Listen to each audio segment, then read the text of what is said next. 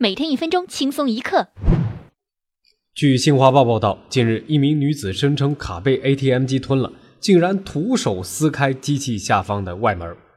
据悉，下一部抗日神剧的徒手撕鬼子演员已经找到了合适的人选。四十七岁的戈弗雷·巴古马被称为乌干达最丑的男子，现在他已经第八次当父亲。他从前是一个鞋匠，因为发现呢前妻跟别人偷情后离婚。现在又和第二任妻子生育了六个孩子，妻子认为啊找到了对的人，钱和外表都不是问题。四哥觉得啊这个男子和四哥一样啊，明明可以靠脸吃饭，为什么要靠才华呢？如果你想看到这个世界上最丑的男子，请关注我们的公众微信账号“听说了没”，并且回复“颜值”。